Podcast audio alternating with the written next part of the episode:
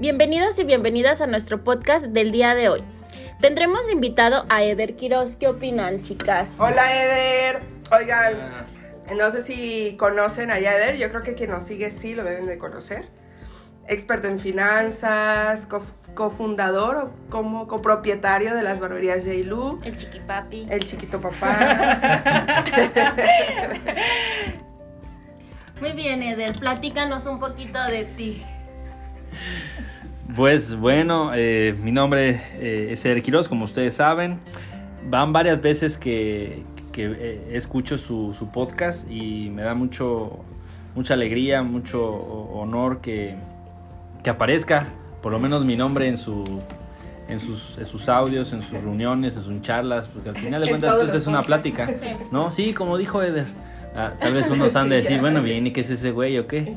No, pues nada, nada más soy un... ¿Qué hace? Sí, ese güey, ¿qué hace o qué, qué les dice o qué? La verdad es que solo soy un mexicano que intenta salir adelante y que de alguna manera ha generado un resultado con, con, la gente y con sus negocios, pero ese resultado viene acompañado de una pasión simplemente, ¿no? Y siempre intento compartirle a la gente que nunca vas a ser bueno en algo que no te gusta y que no te apasiona. Entonces, a mí me apasiona los negocios, me apasiona lo que hago y pues de alguna manera se ha generado un impacto. Eso es todo.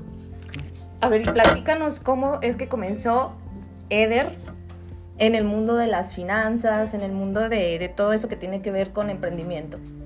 En, realidad, el mundo de las finanzas llegó, pero por, eh, por entender el mundo de los negocios. No es que sea un experto en finanzas, simplemente he hablado de principios que a mí me han funcionado para eh, de alguna manera crear un sistema de activos que me permitan hacer que el dinero trabaje de alguna forma para mí, ¿no? Y no es que uno sea rico, millonario, ni mucho menos, ¿no? Simplemente que llegas a un punto en el que el trabajo trabaja lo suficiente para que tú no te estés despertando pensando el dinero, porque a veces es una ironía pensar el primer pensamiento en dinero, pero es de lo último de lo que te hablan. Entonces, no es que no es que sea el experto ni me dedique a hablar de finanzas, es que al final las finanzas, sobre todo las personales, tienen que tener una relación directa con la administración correcta de tu negocio, porque nunca vas a poder tener un negocio grande si las finanzas que tú manejas de tu cartera no las sabes manejar precisamente. Y aparte creo que que como bien decías, no nos enseñan a administrarnos. O sea, a mí yo no me recuerdo que me hayan dicho, a ver, esto es para aquí, esto es para allá, esto ya no te alcanza. No, ni madre, dale en chinga, en su madre todas las tarjetas. Sí, y luego. Gástate todo, pide prestado. Tengas, eh, pues el dinero es para gastarse, mija, ándele, gástale. ya sé. no tenemos una educación financiera. Exacto. Y nadie, nos, que nos llega, le queremos y nadie nos enseña. Creo que deberían de meterlo como una materia desde la primaria le tienes para un chocolate, ya no te alcanza para las papitas. Justo hoy se tocó ese tema en la masterclass.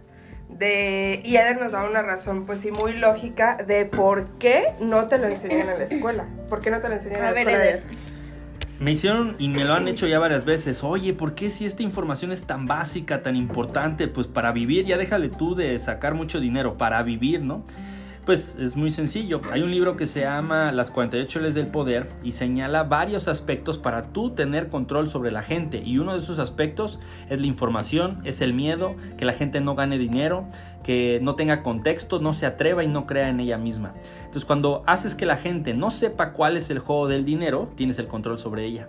Cuando haces que la gente tenga miedo, tienes el control sobre ella. Cuando tienes cuando haces que la gente no confíe, no tenga educación, siempre la van a controlar. Entonces, ¿por qué no nos enseñan de finanzas personales ni en la casa, ni en la ni sobre, ni sobre todo en la escuela? Pues porque si la gente no tiene libertad, es más fácil controlarla. Y una gente libre, con confianza, con certeza, con pensamiento crítico, con argumentos, con dinero y con libertad, no la puedes controlar. Entonces esa es la importancia de conocer. No es que sea un experto en finanzas, es que hay que aprender a jugar el juego de la vida y el juego de la vida se llama capitalismo. Oye, pero pinche capitalismo es malo. A mí me importa un carajo si es bueno o es malo, pero si no aprendes a jugar ese juego, pues vas a entrar en la trampa. Y siempre les digo, en esta vida tienes un lugar en la mesa, ahora es parte del menú. Y no te debes de quejar porque tienes que saber jugar los dos papeles, ¿no? Entender las reglas. Y nosotras como mujeres, Eder, aterrizando como en, en, el objetivo del podcast, que es lo que estábamos platicando también hace rato, Este, como mujeres es súper importante que tengamos esta educación porque tenemos la responsabilidad propia de vida de no estar dependiendo todo el tiempo de un hombre. Aparte tenemos la responsabilidad de los hijos que les tenemos que enseñar esto que la vida obviamente no les va a enseñar por lo mismo, porque si no, no los, no los podrían controlar. Entonces, este, ahora sí que, ¿qué nos aconsejas a las mujeres en, en este sentido? Pues mira, es un, es un reto compartir desde el perfil de una, de una mujer el tema de la educación financiera, porque en teoría el que trae el dinero a la casa, en teoría a veces es el hombre. Exacto. Y que si es el, él el que gana el dinero, pues debería de conocer un poco más del contexto financiero. Entonces, ya desde ahí entra en un tema complicado en que la mujer tiene que saber educar financieramente a, no solo a su pareja, sino a la familia. Entonces, ¿Cómo podríamos empezar? Bueno, es, es, un tema muy complicado porque no, no, no, intento tener una receta mágica, pues yo tomaría varias cosas a consideración, ¿no? ¿Cómo una mujer empieza a generar ese impacto? Pues primero, generando esa independencia financiera del hombre, no ganando más dinero necesariamente, sino por lo menos mantener una, sostenibilidad independiente al hombre, ¿no? Y, les comparto yo ese argumento porque yo viví en eso, no es porque se lo esté diciendo de dientes para afuera, yo viví en un matriarcado, a mí me criaron mis tías, mi abuela y mi mamá, entonces, curiosamente o casualmente, mi abuela mandó a la chingada a mi papá a mi, a, mi, a mi, abuelo. Yo no lo conocí porque, pues, no sé si era flojo, no sé si X, ¿no? La verdad no ya lo, lo sé. tenía hasta la madre. Ya lo tenía hasta la madre. Entonces, pues, realmente lo mandó a la fregada.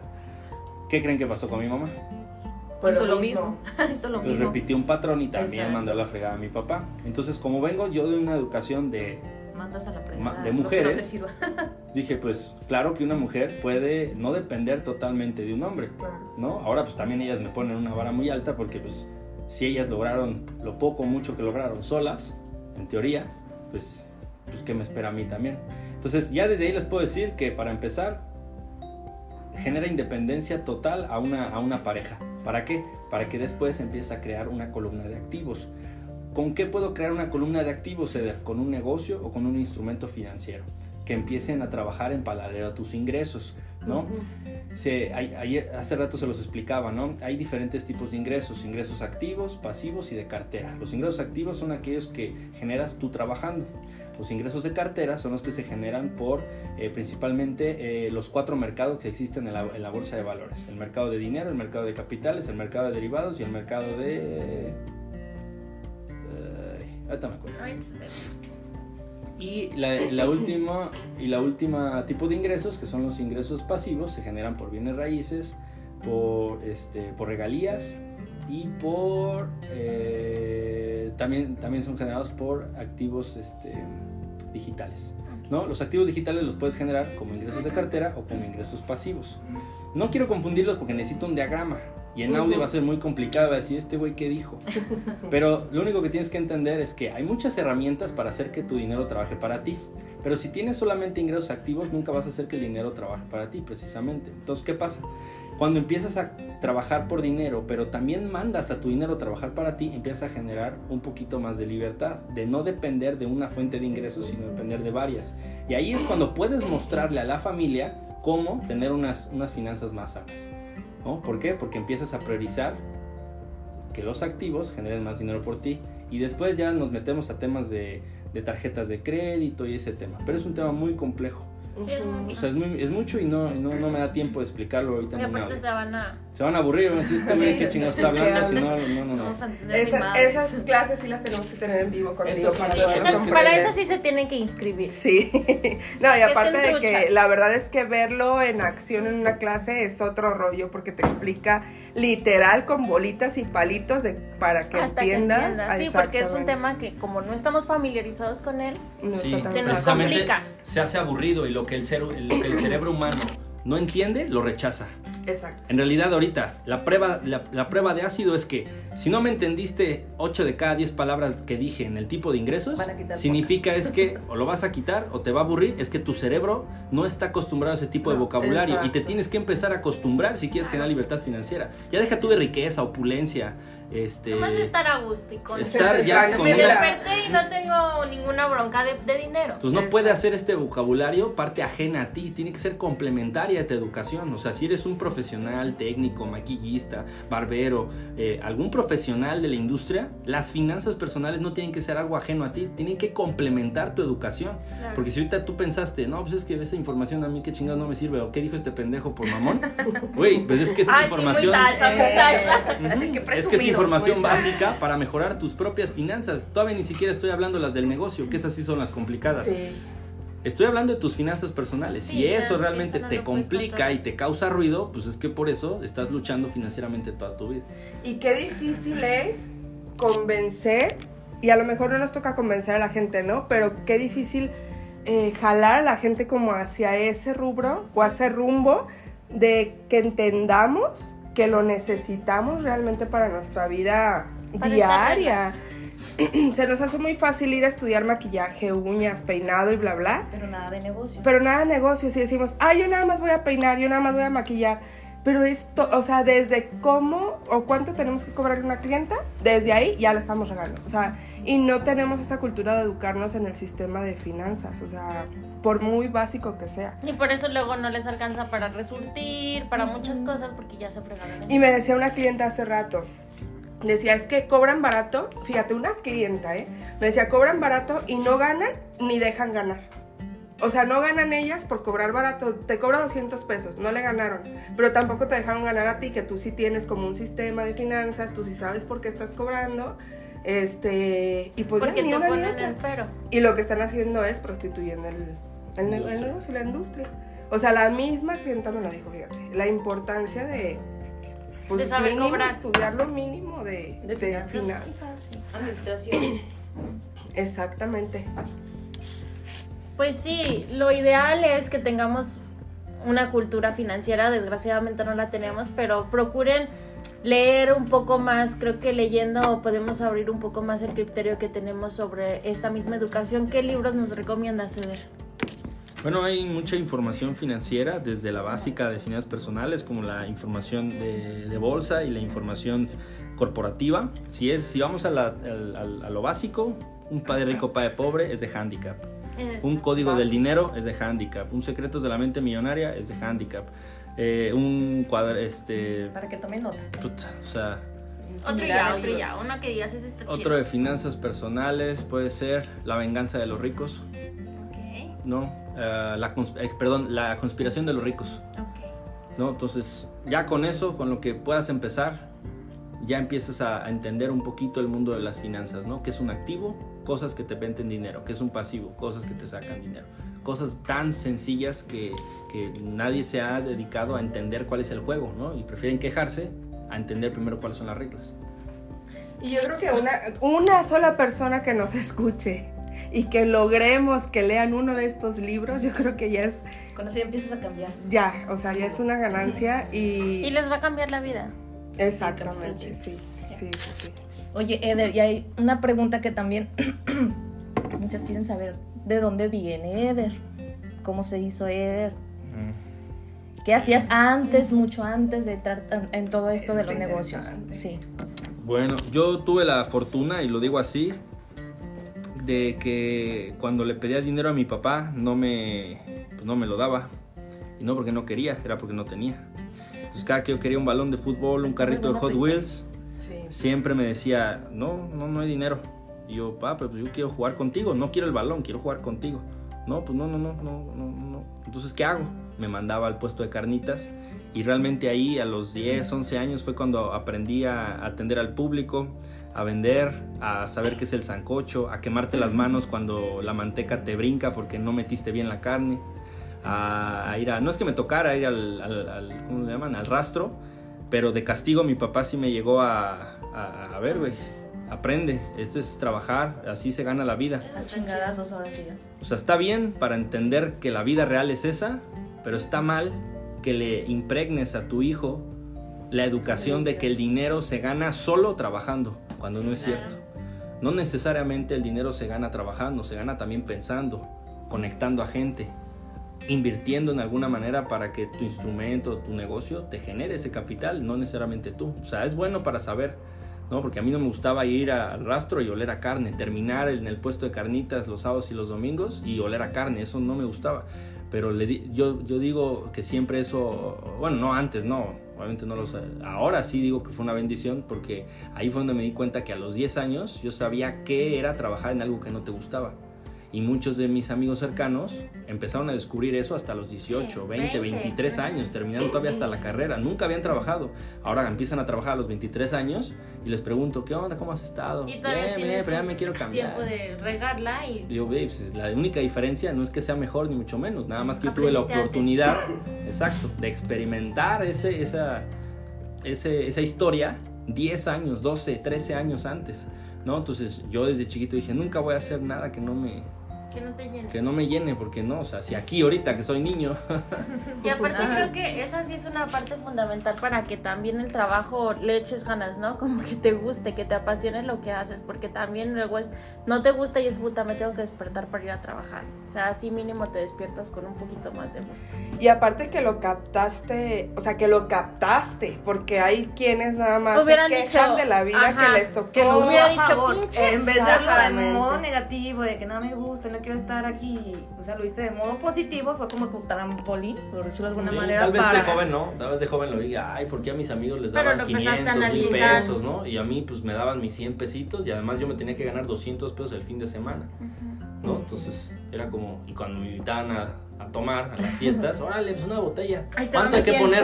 Ahí te Pues sí, pues es tan fácil. Ahí te van mis 100 No, te porque no van 100, traigo ahí- más. ¿Cuánto es? Ah, 200 por cabeza. Y, Madre. Bueno, yo vendo o tacos sea, de cabeza. 200, o sea, 200 pesos en ese entonces era dos días de chinga para mí. Sí. No era que fuera súper pobre y ya ahorita le estoy diciendo, no, yo vengo del barrio y de lo más bajo. No, gracias a Dios nunca me faltó nada. Pero te me enseñaron dieron esa educación, parte. sí, me dieron educación privada, eh, con mucho sacrificio. eh, mis papás nos sacaron adelante, ¿no? Eh, tengo una carrera gracias a mi mamá, precisamente, becado y todo en el TEC de Monterrey, pero que hicimos un acuerdo desde, desde jóvenes, ¿no? Eh, tú échale ganas a la escuela y Yo hago todo lo posible para que estés en una buena universidad. Qué chingón. padre. Y aparte tú una vez comentaste, si no mal recuerdo, que no eras de los cerebritos del salón. No, aquí está un amigo al que le copiaba. Como te ganaste la beca, Por entonces. eso me acordé. Ah, sí, vamos a entrar también ¿Cómo, cómo para cambiaste ese chip? O sea, ¿en qué momento dijiste, no, sí tengo que estudiar, sí tengo que... Pues afortunadamente llegó Padre Rico, Padre Rico, Padre Pobre a mi, a mi vida a los 19 años, precisamente entrando a la carrera. O de hecho, creo antes de la carrera, en la preparatoria, me, yo fue la primera vez que, que vi algo de eso. Entonces vi que, que sí era importante ser inteligente, pero importaban también cosas como la actitud, la disponibilidad, el talento, el trabajo duro, disciplina. Disciplina. O sea, puedes saber muchas cosas hacer, pero si no tienes disciplina no te sirve nada. Puedes saber todas las fórmulas para ponerte fuerte, saludable, eh, pero si no eres disciplinado no te Creo sirve que de esa es nada. la clave de todo, ¿no? Como el de tiende Disciplina. tu cama. O sea, desde La ahí cama. empieza. O sea, no teniste Sí. tu cama ya valió. Un libro Yo básico de, de disciplina, esa, tiene tu cama. Sí, si no haces lo básico, lo fácil, lo demás. Yo hace rato le estaba puedes. diciendo a los barberos que fueron a la masterclass, porque justo hablaban de eso, de, de la disciplina, que qué difícil era ser disciplinado. Y sí es cierto, yo no soy disciplinada, yo sé. Pero les digo, si hay una- un ejemplo de disciplina, y le hago así, voltean a ver a Eder. Y los chavitos, aparte súper chavitos, ya tenían, no sé, 18 y... 13 y 21. Pero está chido que los Ah, sí, súper chiquitos. ahorita. Y sí fue así de, o sea, les, les cambió la carita de, no manches, o sea, sí tengo que tener disciplina, o sea, si quiero ser como él, Sí, porque precisamente esa fue mi arma. O sea, esa fue mi arma para defenderme ante mi falta de competencia cerebral. ¿No? O sea. Eso se escucha chido, lo voy a aplicar. pues sí, porque yo Falta de decía, a ver, competencia no cerebral. tengo... No, tengo cerebro, pero tengo disciplina. Sí, no, te- exactamente, no tengo un cerebro como para poderme resolver los problemas de matemáticas, porque yo me acuerdo que cuando me ponían problemas de matemáticas, mi papá me ayudaba a estudiar y me decía, pues a ver, resuelve esto, y yo neta no sabía cómo. Me ganaba una putiza, eso sí, Sí. pero eso me fui entendiendo que, a ver, yo no soy bueno para eso. Y más cuando mi papá me decía, es que hijo, tienes que echarle ganas, ya sea el fútbol lo que sea, porque no sabemos si tú naciste con estrella o naciste estrellado. Y yo, puta madre, ¿y yo cuál soy, jefe? Y te da un sopapo. ¿Y yo cuál, cuál soy? Entonces, poco a poco, nunca me pude responder hasta que con más elementos, herramientas, maestros, consultoría, terapia y demás, entendí que mi habilidad estaba orientada, pero en otros aspectos. Mi habilidad era abrir mercado, mi habilidad era comunicar, mi habilidad era absorber información, analizarla, procesarla y, transmitirla. ejecutarla, y la disciplina. Entonces, si yo no tenía la capacidad de mis amigos, dije, pues bueno, entonces si el chiste de la vida es brillar, pues chingue su madre, o agarrar las herramientas que son mi diamantena y me las voy a echar encima. Mi Claro. Diamantina cañón, son mis está herramientas. cañón qué disciplinadores. O sea, las veces que hemos convivido juntos y las veces que, que hemos salido fuera y demás, está cañón, Sí. cañón. O sea, ustedes no saben, pero él sale a hacer ejercicio después de comer.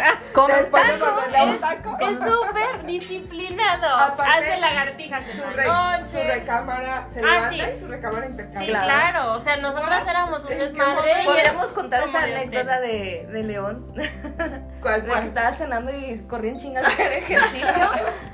¿O Pero traías, esa vez traías como muchísima energía acumulada, ¿no?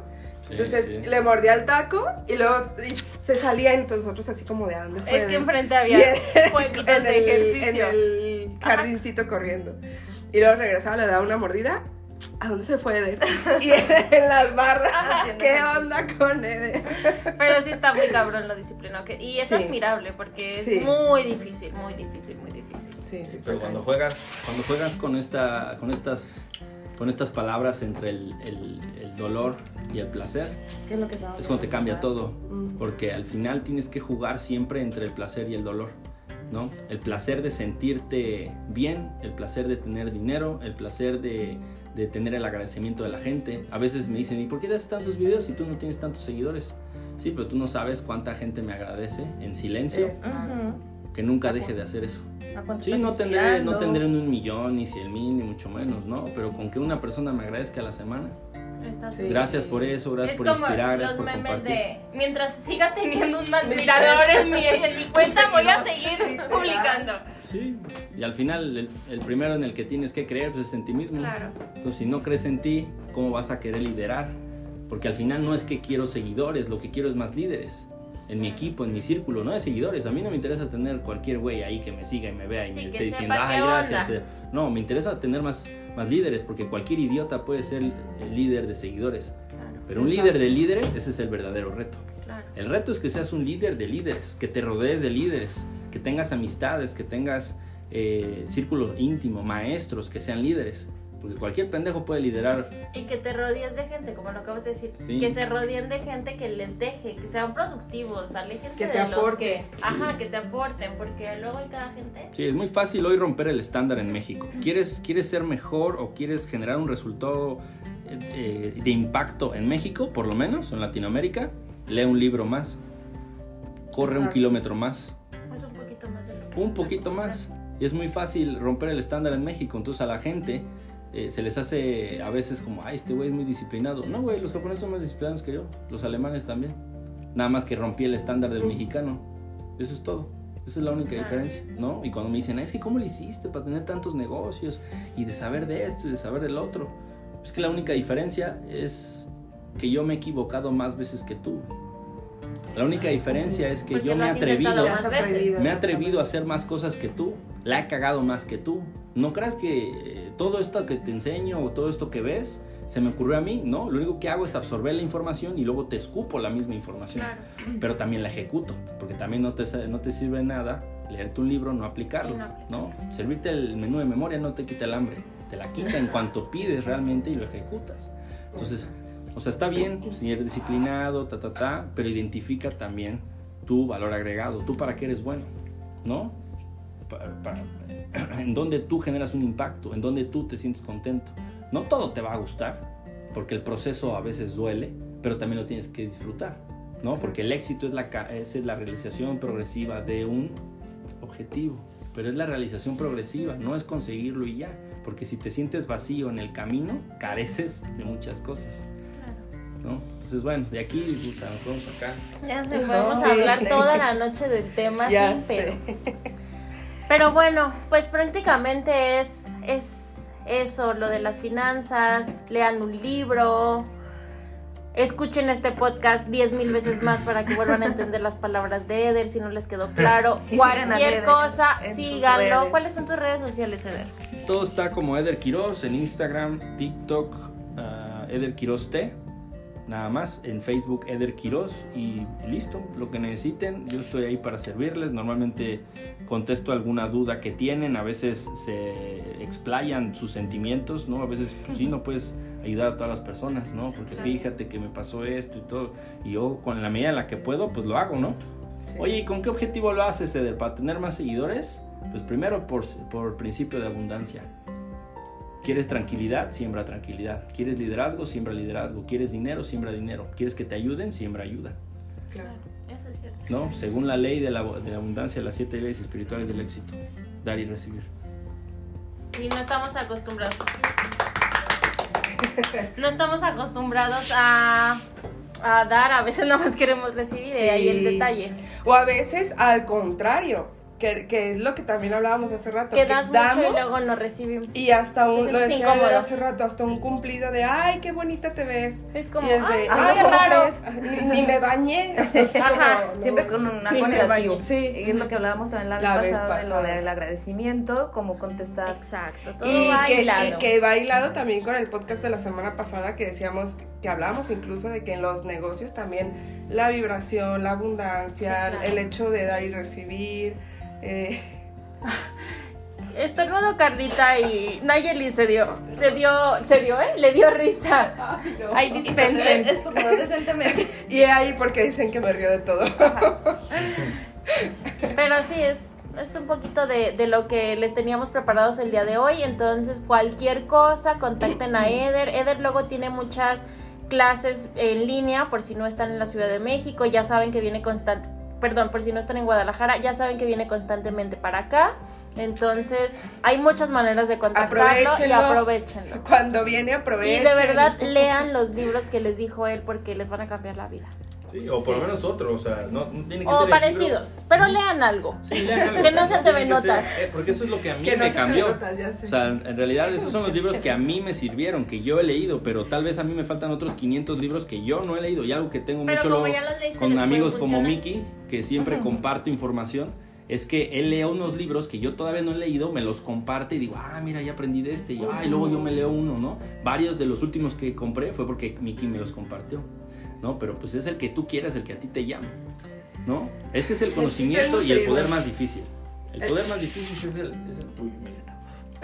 El chiste es, es nutrirnos, este, nutrirnos, aprender, no dejar de nutrirnos y a veces que leemos algo y lo volvemos a leer en una semana, así sean las mismas palabras, ya aprendiste algo diferente. Entonces, si dejamos de crecer, si dejamos de estudiar, ya valimos X estancamos. y ya nos estancamos y ya de ahí no vamos a pasar. Sí. Perfecto. Pues te agradecemos mucho que hubieras compartido este rato con nosotras. Y No sé si quieras agregar algo más. Dar el consejo que dio este Juan en su. Ay, sí, danos un consejo. El a las consejo a todas las mujeres consejo. que quieren emprender, que están a punto de hacerlo y que no se animan, no quieren dar ese paso o simplemente Bueno, no le echan como la consejos, gatita. de, consejos, pues bueno, pueden ser muchísimos en función de la pregunta que... Pero quizá el que más a ti te Una haya es funcionado. una historia que conté hace rato que, que, que- que es muy poderosa para, para empezar a, a- a generar un plan, por lo menos. Es una historia de, de- del imperio japonés que dice que, que existen tres poderes en la vida. El poder, de, el poder de, la, de la piedra, el poder de la espada y el poder del espejo. En realidad todas te generan poder, pero hay una que es más poderosa que las otras dos. El poder de la espada es el poder bélico. Por, por, por- por lo largo de la historia, gracias a la conquista eh, y la espada, las armas y demás, pues uno llegó a tener poder. El segundo es el poder de la, de la piedra, que al final de cuentas es el dinero. Puedes llegar a tener mucho poder cuando tienes dinero, pero el que es el más importante de los tres poderes es el poder del espejo y es el poder de ti mismo. Y si estamos hablando de las chicas, es el poder de ti misma, conocer quién eres, hacia dónde es, creer en ti, conocerte, conocerte tú, aprender a aceptar, aprender a recha- de rechazar, de decir no, a separar las cosas, a no, a no apegarte a las cosas, entender para qué te sirve el desapego. ¿no? Hay gente que se apega a, a una persona, a una cosa, a un producto o al dinero.